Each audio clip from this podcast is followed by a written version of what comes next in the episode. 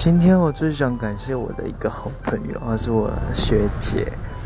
她原本昨天就要来探班了，但是因为就是没有缘分就错过了。她，但她今天也有来台北，所以我们今天又在下班之后又约了吃饭。然后每次跟她见面都可以聊很多东西，心情都会很好，然后都很开心。现在还在我旁边，我们要一起搭车回家了。